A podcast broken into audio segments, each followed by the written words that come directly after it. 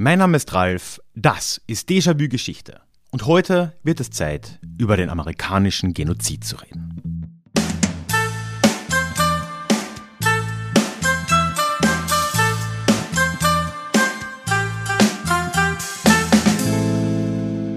Hallo und schön, dass du auch heute wieder mit dabei bist.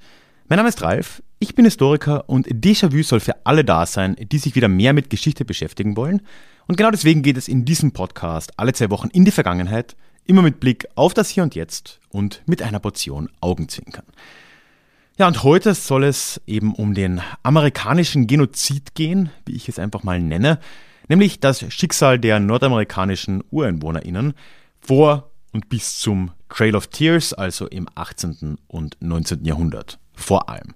Ja, und bleib heute auch vor allem wieder dran, denn am Schluss dieser Folge gibt es auch wieder einen Déjà-Klugschiss, das Mitmachformat von Déjà-vu Geschichte. Diese Folge ist außerdem gesponsert vom Déjà-vu Club. Ja, sowas gibt's auch. Ich sponsere mich hier einfach mal eiskalt selbst, denn diese Folge ist tatsächlich eine ältere Folge aus dem Déjà-vu Club Podcast.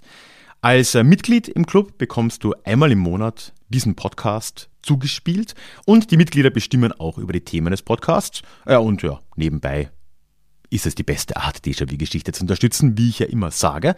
Und deswegen teile ich die auch ab und zu mal gern hier im Hauptpodcast, so ein, zweimal im Jahr. Und ja, ich würde mich vor allem auch sehr, sehr freuen, wenn nach dieser Folge du dir denkst, der Club könnte auch für dich was sein. Du würdest auch gern für Themen abstimmen und dann eine gewisse Mitsprache haben und einfach, ja, dieses Projekt mit unterstützen. Da würde ich mich riesig freuen. Ich werde am Ende auch noch ein bisschen mehr dazu sagen. Aber so viel sei vorausgeworfen. Es gibt aktuell für kurze Zeit die Möglichkeit, den ersten Monat im Club kostenlos zu bekommen, zu nutzen. Und einen Link dorthin findest du in den Show Notes und alle weiteren Infos erkläre ich nochmal am Schluss aber würde mich freuen, wenn du dir das schon mal anschauen möchtest. Jetzt aber los. Wenn wir das heutige Thema mit nur einem Wort beschreiben müssten, dann würde man natürlich äh, viele Wörter äh, finden können. Aber eines ist zumindest nicht ganz unangemessen. Und das ist tatsächlich das Wort Genozid. Wir wollen nämlich heute über die Verdrängung und ja, de facto fast Ausrottung der äh, nordamerikanischen Ureinwohner, in Anführungszeichen Indianer, äh, sprechen. Und das wird zunehmend in den heutigen USA eben auch tatsächlich als Genozid bezeichnet. Und ich finde, und wir werden auch sehen im Verlauf dieser Folge, dass das nicht so ganz weit an der Sache vorbeigeht zumindest. Ich möchte diese Geschichte heute zurückverfolgen und wir werden uns dabei anschauen, zuerst, wie die Siedlungssituation der, ich werde es jetzt immer wieder mal sagen, weil es irgendwie einfacher ist, in Anführungszeichen denken Sie dir dazu, Indianer, außer als die ersten europäischen Siedler da in Nordamerika aufgetaucht sind. Dann zweitens, wie die Interaktionen zwischen diesen Gruppen sich in der nächsten Zeit der Kolonialzeit, da also vor der amerikanischen Unabhängigkeit, entwickelt haben und wie die UreinwohnerInnen dann schließlich immer weiter in Richtung Westen gedrängt wurden und am Ende sich in Reservaten wiederfanden, was ja heute immer noch eigentlich ziemlich die Norm ist, neben all dem Tod und dem kulturellen Genozid, der eben auf dem Weg dorthin tragischerweise stattgefunden hat. Es wird also keine leichte Folge, aber ich würde sagen, wir starten einfach mal rein. Wenn wir versuchen wollen zu beschreiben, wie die Siedlungssituation vor dem Auftauchen der Europäer der verschiedenen Völker dort in Nordamerika ausgesehen hat, dann ist vieles von dem, was wir wirklich sagen können, ein wenig mit Vorsicht zu genießen. Wir wissen ausschließlich von europäischen Quellen überhaupt irgendetwas darüber. Und aus denen kann man schließen, dass ganz grob gesagt es in Nordamerika eine Vielzahl an oft relativ kleinen Gruppen an Menschen gab, die da zusammen gelebt haben, die aber untereinander oft ja doch relativ wenig gemeinsam hatten. Im Gegensatz zu Mittel- oder Südamerika, also etwas weiter südlich jetzt, gab es am nördlichen Kontinent keine größeren Herrschaften und Reiche, beziehungsweise die Azteken sind ja theoretisch noch in Nordamerika, aber in den heutigen USA gab es das wohl nicht. Beziehungsweise kann es sein, dass es da ein paar Jahrhunderte vor Auftauchen der Europäer größere Reiche auch gegeben hat, zumindest so im Bereich des heutigen New Mexico. Aber das war zu diesem Zeitpunkt auf jeden Fall auch schon vorbei. Das heißt, es war alles relativ kleinräumig gegliedert. Aber sonst sind die Gemeinsamkeiten dann auch schon relativ bald wieder vorbei. Also die Gruppen konnten sehr unterschiedlich strukturiert sein. Es gab Gruppen mit relativ egalitären Ansätzen, was die soziale Struktur dort anging. Es gab aber auch de facto, was wir als Königreiche bezeichnen würden, also das konnte sehr unterschiedlich sein. Eine große Gemeinsamkeit, und das ist ja auch das ganze Problem an diesen Quellen, ist aber, dass all diese Kulturen keine Schrift hatten. Es waren also keine Schriftkulturen und ja, genau deswegen müssen wir uns auf die Schriften der späteren Europäer hier verlassen, beziehungsweise dann noch später als dann eben die Ureinwohnergruppen auch Schriften übernommen haben, beziehungsweise zum Beispiel im Fall der Cherokees sogar eine eigene Schrift dann entwickelt haben, aber auch das war ja dann deutlich, deutlich später erst der Fall, was diese Quellenfrage relativ äh, schwierig gestalten lässt. Und äh, übrigens ja auch ein Beispiel dafür, wo wir diese Probleme finden können in den europäischen Beschreibungen, ist ja schon diese Struktur der in Anführungszeichen Staaten in Nordamerika von verschiedenen Ureinwohnerstämmen, denn die wurden ja erst von den Europäern überhaupt als Stämme bezeichnet. So ein Wort, alle, das sind einfach Stämme und wer ihnen vorsteht, der ist einfach ein Häuptling, das ist ein Chief und Punkt. Äh, so einfach ist es natürlich nicht, da fangen die Probleme schon an. Es war in Wirklichkeit eine Vielzahl an ganz unterschiedlichen Systemen, die es da gab. Insgesamt können wir von grobe Schätzung, wirklich schwer zu sagen, bis zu 10 Millionen Menschen vielleicht ausgehen, im Gebiet der heutigen USA, vielleicht auch ein bisschen weniger. Das ist so ungefähr die Ausgangslage. Und das ist jetzt das, wenn wir so um das Jahr 1500 äh, einsteigen, ja, wie die Situation in Nordamerika ausgesehen hat. Und wir springen jetzt aber dann vor allem in das frühe 17. Jahrhundert, denn da beginnt jetzt ja die ja, Besiedlung Nordamerikas durch britische Siedler im großen Stil. Und die treten ja von Anbeginn an in Kontakt mit Ureinwohnergruppen in der Region. Ne? Thanksgiving und so weiter. Und diese Beziehungen würden schon ziemlich bald ziemlich komplex und leider auch einigermaßen einseitig werden. Wie haben sich also dann die Interaktionen zwischen den weißen britischen Siedlern an der Ostküste der heutigen USA mit der Vielzahl an, in Anführungszeichen, indianischen Gruppen dort gestaltet über die nächste Zeit? Wie es halt eine Vielzahl an unterschiedlichen Gruppen gab, gab es auch ganz viele unterschiedliche Arten der Kohabitation mit den weißen Siedlern. Es gab von Anfang an eigentlich kriegerische Auseinandersetzungen. Es gab aber auch regelmäßige Kooperation und das konnte sehr oft auch hin und her gehen. Aber man kann dann doch, wenn wir uns jetzt das 17. und die erste Hälfte des 18. Jahrhunderts anschauen, also die klassische britische Kolonialzeit in der Region, dann sehen wir schon ein paar Trends. Erstens trieben die Ureinwohner Amerikas eigentlich fast überall und fast zu jeder Zeit Handel mit den Neuankömmlingen. Das war gerade am Anfang sehr wichtig und mit der Zeit entwickelt sich vor allem der Pelzhandel zu einem ganz großen Faktor hier heraus, wo auch eben viele Ureinwohnergruppen sich quasi anpassten, in den äh, Pelzhandel einstiegen, beziehungsweise eben auch auf die Jagd gingen dafür und diese Pelze dann an die Europäer verkauften.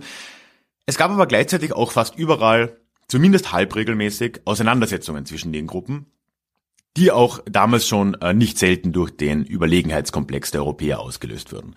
Also die sahen sich als moralisch und zivilisatorisch schon sehr, sehr früh als überlegen an, was immer wieder eben auch zu Reibungen und auch zu kriegerischen Auseinandersetzungen geführt hat.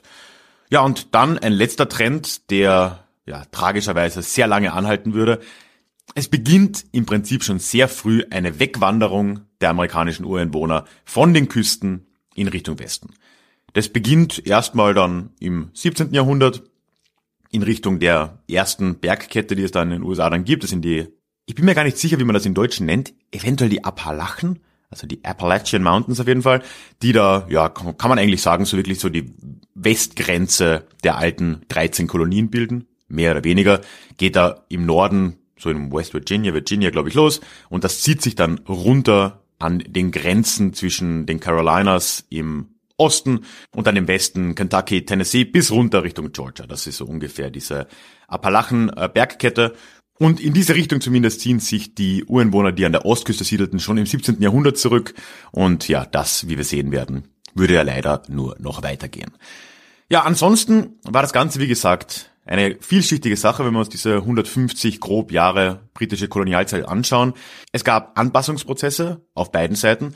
Äh, die europäischen Siedler haben sich ein wenig angepasst, auch an die Ureinwohner, vor allem was Handelsstrukturen anging, zumindest in diesem Pelzhandel auch. Aber in die andere Richtung war das glaube ich, kann man ohne jetzt zu übertreiben sagen, noch deutlich stärker. Es gab eine relativ starke Anpassung der Ureinwohner an die Briten bzw. an die Europäer. Das betraf vor allem äh, die Nutzung von Feuerwaffen, aber auch zum Beispiel von Pferden. Äh, übrigens, das ist etwas, was ganz stark dann deutlich weiter westlich in den Prärien der Fall war, wobei dort jetzt eigentlich zeitgleich die äh, Menschen dort ja überhaupt keinen Kontakt mit Briten hatten. Das heißt, die haben diese äh, Pferde dann von Spaniern übernommen. Und als die Briten bzw. Amerikaner dann später weiter in den Westen vorgestoßen sind, haben sie ja dort schon die berühmten, berüchtigten, in Anführungszeichen, Indianer auf den Pferden vorgetroffen, wie wir sie im Western kennen. Aber auch das natürlich war eine Anpassung der Gruppen dort, weil Pferde gab es ja ursprünglich in Amerika auch gar nicht. Ja, im 18. Jahrhundert nimmt das Ganze jetzt zumindest aus europäischer Sicht eine mehr oder weniger fixe Form auch erstmal an. Es entwickelt sich ein politisches System auf dem nordamerikanischen Kontinent und da geraten jetzt die Ureinwohner auch schon deutlich zwischen die Fronten. Wir sehen jetzt britische Siedler im Osten, über die wir jetzt schon gesprochen, also jetzt östlich der Appalachen, da die 13 alten Kolonien kann man sagen, beziehungsweise zu dem Zeitpunkt waren es glaube ich noch nur 12, da war Vermont noch nicht dabei. Und äh, dann auf der anderen Seite des Mississippi dann vor allem, also deutlich weiter westlich, sehen wir jetzt die Franzosen, die sich dort in einer riesigen Kolonie namens Neufrankreich ausgebreitet haben. Und dazwischen waren eben überall diese Ureinwohner. Und wie das dann genau funktioniert hat, ja, das hat sich unterschieden. Also die Briten haben eigentlich fast überall Verträge geschlossen oft ziemlich einseitige Verträge mit den Ureinwohnern in ihrem Gebiet, die oft zum Nachteil der Ureinwohner dann auch äh, gelangt sind und immer wieder eben zu Konflikten geführt haben, was vor allem die Landnutzung anging, eben auch für Landwirtschaft, vor allem für Viehwirtschaft. Die Franzosen auf der anderen Seite haben das deutlich weniger gemacht, haben viel mehr kooperiert mit den lokalen Gruppen, was auch schlicht und ergreifend daran lag, dass das Gebiet deutlich, deutlich größer war. Also Neufrankreich, das ging von Quebec im Norden bis runter nach Louisiana der gesamte mittlere Westen und eigentlich ja noch ein, ein großer Teil des, der heutigen Südstaaten, das alles war französisch. Und da waren aber ein paar tausend Mann oder so aus, von, von Frankreich aus. Also das war nicht wirklich nennenswert. Das heißt, die haben dann einfach Handel getrieben mit den Ureinwohnern dort und äh, eben auch hier vor allem den Pelzhandel. Sehr unterschiedlich. Und das ist ja übrigens dann auch der Kontext, in dem sich jetzt dann alles sehr schnell und sehr radikal ändern würde, Mitte des 18. Jahrhunderts, nämlich im Siebenjährigen Krieg. Da will ich jetzt gar nicht so genau drauf eingehen. Du findest nämlich einen Link in den Show Notes zu einem Déjà-vu Live, das ich mal gemacht habe auf YouTube zum Siebenjährigen Krieg. Da erkläre ich das nochmal. Aber der war halt hier sehr wichtig für die politische Struktur in Nordamerika an und für sich, aber eben auch für die Beziehungen zwischen den britischen Siedlern und den Ureinwohnern. Und nicht umsonst ist der Krieg als The French and Indian War in die britische Geschichte eingegangen und nicht als The Seven Years War, zumindest nicht in Amerika. Und ja, du kannst ja schon denken, die Lage wird damit nur noch komplexer und für die Ureinwohner nochmal deutlich komplizierter. Ganz grob zusammengefasst, verliert nämlich Frankreich diesen Seven Years War. In Nordamerika, aber auch anderswo. Und damit verliert Frankreich im Folge dieses Krieges seine gesamten Gebiete in den heutigen Zentral-USA. Im Süden müssen sie Land abgeben an die Spanier, und ja, der gesamte mittlere Westen geht an und für sich an die Briten und damit an die späteren USA. Das war in den 1760er Jahren. Später gab es dann auch wieder eine Rückgabe von spanischen Gebieten, von Louisiana und Co. an Frankreich, aber das war wirklich so ein letztes Aufbäumen. Mit diesem Krieg Mitte des 18. Jahrhunderts ist es jetzt klar, dass die Briten in Nordamerika zumindest die dominante Kolonialmacht sind. Und damit tut sich jetzt eine große Frage auf, nämlich die Frage der Besiedlung der neuen Gebiete. Jetzt haben nämlich die Briten von den Franzosen diese ganzen Gebiete, vor allem im was heute mittlerer Westen ist, äh, übernommen, also heutige Bundesstaaten Ohio, Indiana, aber dann auch noch äh, weiter rüber Iowa und so weiter, Missouri weiter im Süden, also riesige Gebiete. Und die wollten jetzt zumindest, die Siedler vor Ort sahen das so, sollten die jetzt besiedelt werden. Aber die Regierung in London hat halt schon auch erkannt, dass das mit den Ureinwohnern ein wenig kompliziert werden würde. Und die ziehen jetzt von sich aus eine Linie, wieder bei den Appalachen, und sagen so, nein, also wir haben jetzt diese Gebiete zwar, aber das sind ja keine Staaten, das ist einfach nur besetztes Gebiet. Das bleibt für die Ureinwohner da. Und die westlichen Siedler, die britischen Siedler, sollen sich gefälligst weiterhin östlich dieser Linie aufhalten. Und das ist jetzt ein Konflikt, der auch nicht mehr aufhören würde. Wir sind jetzt in den 1760er Jahren. Im Prinzip sind wir schon in den Vorwehen der amerikanischen Revolution, die ja dann sehr bald folgen würde. Und diese Frage der Besiedlung war ja auch hier ein ganz großes Thema. Und ja, es war halt einer von vielen Punkten, wo die Siedler in Nordamerika frustriert waren von der Zentralregierung in London. Ja, und in dem Fall wie in vielen anderen Fällen würden letzten Endes die Ureinwohner eben wieder die Leidtragenden darunter sein. Also das bisher Gesagte kurz zusammengefasst. Wir haben hier eine Vielzahl an Gruppen gehabt in Nordamerika, dann tauchen zuerst die Spanier auf, dann die Briten, dann die Franzosen, teilen sich das ein wenig auf. Jetzt setzen sich die Briten als dominante Kolonialmacht durch und ein Drang in Richtung Westen scheint nicht mehr wirklich aufzuhalten zu sein. Das nimmt gegen Ende des 18. Jahrhunderts immer weiter zu. Es kommt jetzt immer wieder auch zu Aufständen von Ureinwohnergruppen gegen diese äh, Westexpansion, denn die Siedler lassen sich das nicht nehmen. Auch wenn es nicht erlaubt war, in britischer Zeit zogen schon gewisse Leute in Richtung Westen. Nach der Unabhängigkeit der USA wurde das nur immer stärker. Ein bekannter Aufstand ist zum Beispiel der von Pontiac um Detroit im, äh, in den 1760er Jahren schon. Pontiac könnte übrigens als ein altes Auto äh, dir bekannt sein, das ja auch nicht ganz zufällig dann in Detroit gebaut wurde. Genau deswegen. Ja, also auch das würde letzten Endes aber nicht großartig etwas ändern. Und dieser Zuzug der Weißen aus dem Osten in Richtung Westen, der nimmt eigentlich konsequent weiter zu. Und äh, ja, im 19. Jahrhundert würde der ja ganz, ganz neue Ausmaße auch erreichen. Und das ist jetzt auch der Moment, wo die wohl tragischste und gleichzeitig bekannteste Geschichte dieser Umsiedlung und dieser ja, fast Ausrottung der Ureinwohner Nordamerikas stattfindet, nämlich der Trail of Tears. Da springen wir jetzt ein ganz wenig in die Zukunft. Es ändert sich aber eigentlich nicht mehr so viel. Ne? Also wir haben seit Unabhängigkeit der USA einen Zug in Richtung Westen, was damals als ja heutiger Midwest eigentlich äh, zu sehen ist, aber auf jeden Fall westlich der Appalachen. Das äh, spitzt sich noch weiter zu mit dem Louisiana Purchase. Die Amerikaner kaufen ja 1803 von Napoleon diese Gebiete, die Frankreich gerade wieder von Spanien quasi zurückbekommen hat. Also kompliziert, wie auch immer. Aber das war ja dann dieser gesamte Bogen nochmal vom mittleren Westen runter bis ins heutige Louisiana, an die Grenze zu Texas im Prinzip. Das äh, fällt jetzt alles an die USA. Das heißt, es sind immer mehr Gebiete da erschlossen, die zwar noch nicht Staaten waren, das würde dann erst nach und nach folgen, sondern nur Territorien, aber die eben besiedelt werden sollten. Auch wenn das nicht immer die offizielle Politik war. Und so sind immer mehr Leute auch weiter in den Westen gedrängt. Und gerade in den Südstaaten wird das jetzt sehr schnell ziemlich explosiv. Und da tut sich vor allem Georgia, die weiße Bevölkerung in Georgia tut sich da ganz besonders hervor. Denn die wollen jetzt auch in Richtung Westen siedeln. Aber da waren eben einige Ureinwohner ihnen im Weg und das wollten sie ändern. Dafür springen wir ins Jahr 1830 jetzt eben. Und da wird etwas erlassen, was, ja, man sich heute eigentlich kaum noch vorstellen mag nämlich der sogenannte Indian Removal Act. Also, wie nennt man sowas? Ein Gesetz zur Entfernung der Indianer, könnte man es grob übersetzen. Das wird durch den amerikanischen Kongress und dann durch den Präsidenten Andrew Jackson erlassen. War an sich eine relativ komplizierte Angelegenheit. Sollte ursprünglich mal freiwillig sein. Das heißt, den Gruppen in der Region wurde ermöglicht, weiter in Richtung Westen zu ziehen, in das Gebiet, das heute Oklahoma heißt, was damals als Indian Territory auserkoren wurde. Sollte aber eben freiwillig sein, äh, war es dann de facto offensichtlich nicht. Eine der Gruppen, die äh, Cherokee, haben das dann sogar am obersten Gerichtshof der USA eingeklagt, dass sie eben nicht umsiedeln wollten.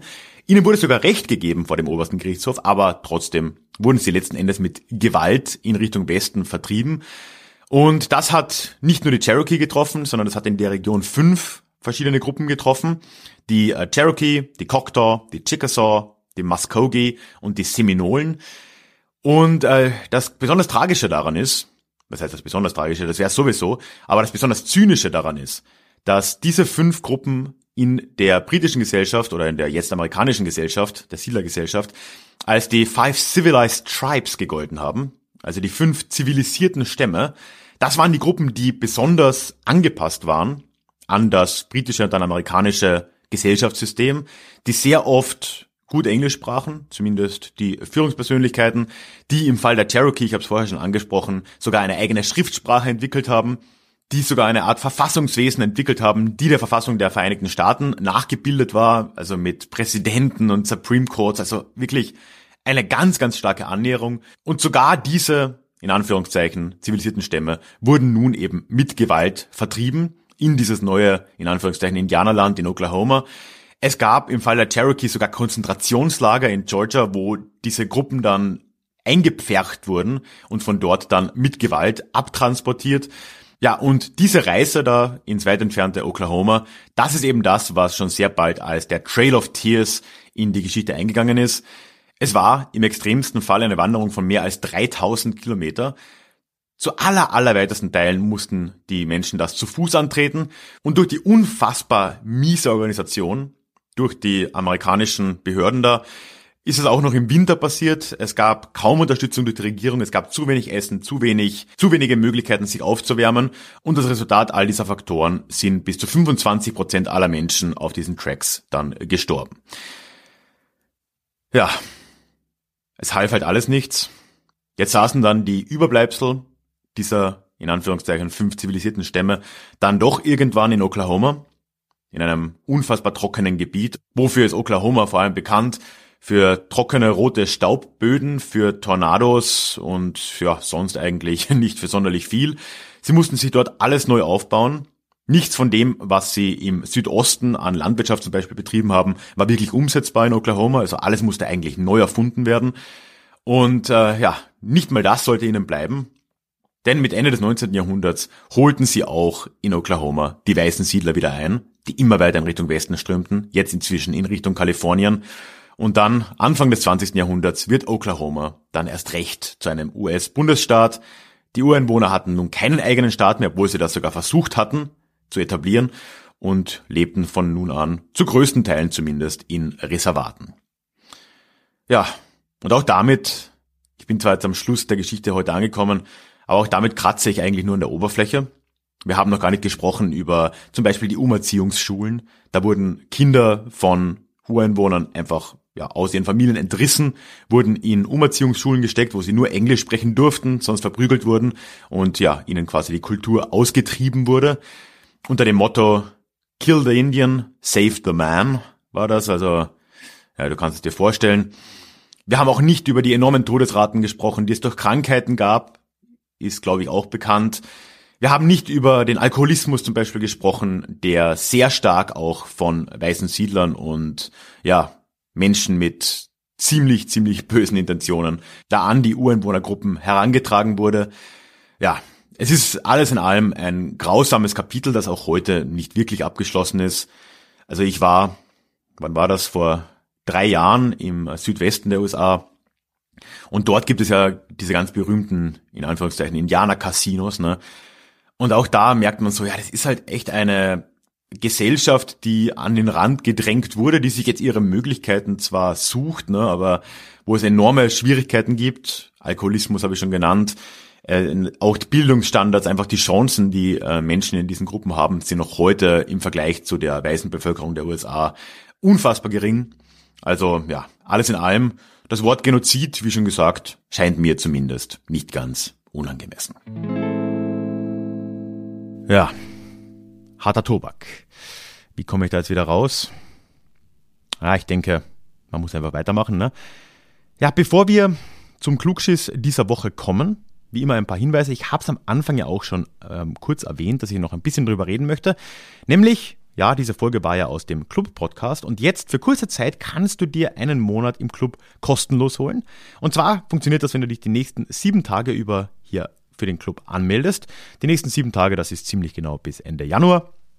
Und dann bekommst du quasi den ersten Monat gratis und kannst dir unter anderem in dieser Zeit alle schon jetzt erschienenen Podcast-Folgen der letzten Monate dort im Club anhören. Ich glaube, inzwischen sind so um die 15 Podcast-Folgen da drin.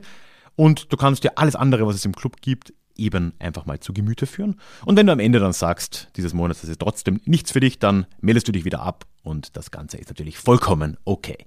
Würde mich einfach freuen, wenn du dir das anschauen möchtest. Und ja, ich wiederhole es nochmal.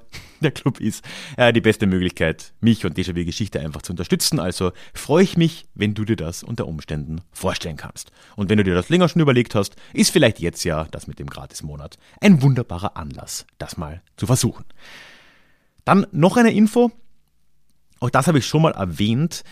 Falls du zu den tollen, tollen Menschen zählst, die Déjà-vu-Geschichte aktuell per Dauerauftrag auf meinem Bankkonto unterstützen, erstmal danke.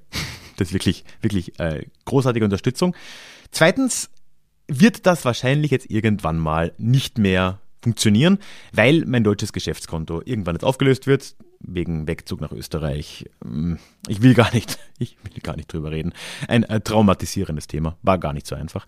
Ja, auf jeden Fall wird das irgendwann mal abgedreht und ich habe mich dann auch entschieden, weil es einfach auch mit den ganzen kleinen Überweisungen gar nicht so einfach ist, äh, diese Möglichkeit jetzt nicht mehr äh, zu nutzen, quasi die, die, die Überweisungen direkt aufs Konto. Das heißt, wenn du da dabei warst, dann erstmal vielen lieben Dank für alles. Und äh, wenn du mich weiter unterstützen würdest, würde ich mich riesig freuen, wenn auch du dir den Club anschauen möchtest. Ja, und wenn nicht, äh, dann bist du hiermit informiert, warum vielleicht irgendwann mal irgendeine Meldung von der Bank kommen wird, dass das die Überweisung nicht mehr klappt oder so. Es sei hiermit erwähnt. So, und jetzt kommen wir aber auch wirklich zum Déjà Klugschiss ist das Mitmachformat von Déjà-vu Geschichte. Was wir hier machen ist, nach jeder Folge stelle ich eine meist recht offene Frage an euch alle und ich lade euch ein, eure Gedanken mit mir zu teilen und dann in der nächsten Folge teile ich wiederum ein paar der Antworten, die ich bekommen habe, die mich zum Denken angeregt haben und ja, die hoffentlich auch dich zum Denken wiederum anregen. In der letzten Folge vor zwei Wochen haben wir über, oder habe ich über die Niederlande im 17. Jahrhundert gesprochen und über die Ostindien-Kompanie. Und ich habe am Schluss gefragt, ob ihr denn glaubt, dass wir von diesem Protokapitalismus der Niederlande im 17. Jahrhundert etwas für unsere kapitalistische Welt von heute im 21. Jahrhundert lernen können. Und ich möchte da eine schöne Antwort von Angelika mit dir teilen. Angelika, ich hoffe, ich darf das sagen, lebt selbst in den Niederlanden, ist äh, ein Clubmitglied seit relativ neuem, also freut mich riesig, und hat auf Discord äh, geschrieben, ich zitiere, was man aus der VOC, äh, Vereinigte Ostindien Kompanie, Zeit lernen kann, oh je, welche Frage. Hier nur eine kurze Bemerkung. Man ist es sich oft nicht bewusst, dass es oft Jahrhunderte dauert, um Fehler wieder gut zu machen. Und ich sehe das hier in den Niederlanden sehr gut. Der Kolonialismus ist noch lange nicht verarbeitet und immer wieder kommen nur neue Baustellen hinzu. Zitat Ende. Das ähm, hat mich irgendwie bei mir was zum Rattern gebracht, weil, naja, es war ja auch gerade im letzten Jahr, zum Glück muss man sagen, Kolonialismus in Deutschland wieder mal Thema, ne, mit äh, Blick auf Namibia, Blick auf den äh, Genozid an den Herero und Nama. Und auch hier sehen wir, ja, die Baustellen hören nicht auf, es tut sich auch einfach viel zu langsam etwas und anstatt da alte Wunden zu heilen oder zumindest in irgendeiner Form diese Probleme aufzuarbeiten, agiert man langsam und schafft neue Probleme mit der Zeit, so kommt es mir zumindest vor. Und ja, in den Niederlanden ist das äh, genauso. Und bei mir hat vor allem auch dieser Kommentar ein wenig ja, mich zum Denken angeregt, ob es denn wirklich so angebracht ist, wie ich es getan habe, in so einer Folge über das goldene Zeitalter der Niederlande zu reden, wenn man ja genau weiß mit Blick zurück, dass das genau die Zeit war, in der die Wurzeln des späteren niederländischen Kolonialismus gelegt wurden, der Ausbeutung von in dem Fall vor allem Indonesien, aber auch anderen Regionen. Und äh, das alles Probleme sind, die uns bis heute noch begleiten. Wahrscheinlich ist das nicht angemessen, oder? Ich weiß es nicht. Deswegen ja, wollte ich diese Antwort einfach mal teilen und vielen Dank, Angelika, fürs äh, Teilen. Auch diese Woche habe ich wieder eine äh, Frage mitgebracht zum Thema von heute und die ist wirklich auch ganz einfach. Ich habe ja ein wenig radikal vielleicht, ich weiß es gar nicht, den Begriff Genozid gewählt, um über diese Ereignisse in Nordamerika zu reden. Und jetzt würde mich interessieren, empfindest du diesen Begriff hier als zutreffend oder empfindest du es als übertrieben? Und egal in welche Richtung das geht, warum? War das denn ein Genozid? War es keiner? Lass mich da deine Gedanken wissen, das würde mich sehr, sehr interessieren. Und du kannst mich damit wie immer öffentlich auf Social Media erreichen. Ich bin da auf Instagram und auf Facebook als Déjà-vu Geschichte unterwegs und auf Twitter als Ralf Grabuschnik, also einfach mein Name, jeweils einfach so zusammengeschrieben in einer Wurst. Und du kannst mich da entweder atten oder mit Hashtag Déjà Klugschiss arbeiten, dann finde ich das auch. Warum nicht? Und alternativ kannst du mir aber natürlich auch eine E-Mail schicken an die hallo at ralfkrabuschnik.com. Und ja, egal wie du das machst, mit der Teilnahme bist du dann mit der Namensnennung deines Vornamens zumindest einverstanden. Damit sind wir dann auch am Schluss für heute angekommen. Wenn du immer noch mit dabei bist hier, dann vielen lieben Dank, dass du bis zum Schluss zuhörst. Und egal, wo du mich hörst, stell sicher, dass du diesen Podcast abonniert hast, denn dann hören wir uns mit relativer Sicherheit wieder in zwei Wochen zu unserem nächsten Déjà-vu und ich freue mich drauf. Tschüss.